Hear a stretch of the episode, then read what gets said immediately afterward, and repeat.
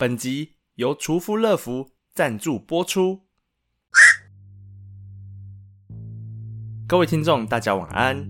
今天又是一个美好的夜晚，准备好迎接日出的到来了吗？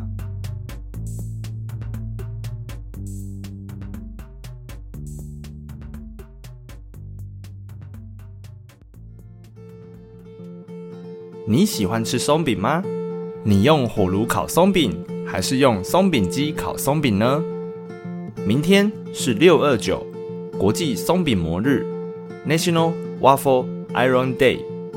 说到松饼模，你一定要知道它的历史。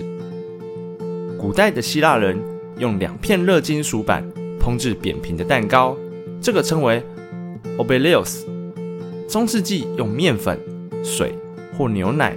鸡蛋也是混合后放在两片铁板中间，用明火煮熟，这被称为 wafers 威化饼。十七世纪时，松饼才开始出现，但当时还是薄薄的饼而已。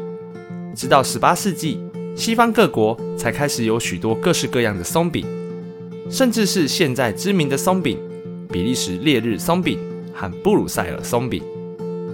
十九到二十一世纪时期，美国奇异家电推出商用松饼机，让松饼可以做商业化生产。西雅图举办世界博览会，也将松饼引进了美国。美国也在这之后创立了国际松饼模日。那么，我们简单介绍一下各国不同的松饼吧。比利时的松饼很有名的就是布鲁塞尔松饼和烈日松饼。法国也有松饼。它叫做弗兰芒松饼，在法国的北部以及比利时西部区域的那一块地方所产出的，会称为弗兰芒松饼。德国呢叫做贝尔吉松饼，在德国 b u r g e r s h Land 地区的特产，特色是爱心形状的松饼。香港的松饼其实就是最有名的鸡蛋仔啦。接下来介绍几种特别的松饼，越南也有松饼。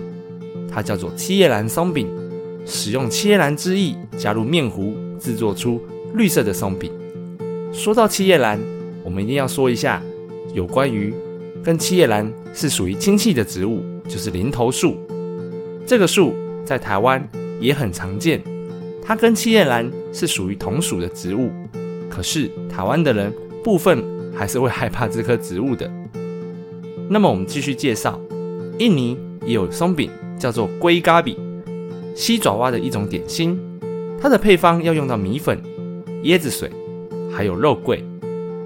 意大利也有松饼，叫做哥佛里松饼，它是不加鸡蛋或牛奶的，而且有甜的也有咸的。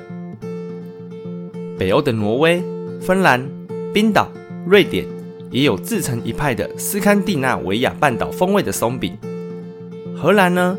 用糖浆制成的温暖馅料，然后夹在两片松饼之间，把它们粘在一起。这是荷兰的松饼。夏威夷他们的松饼很特别，是将热狗包在里面的热狗松饼。韩国发现了新的松饼，他们将可颂面团压烤成格子松饼的样子，是 COVID-19 时代最伟大的发明哦。那么，怎么庆祝今天的日子呢？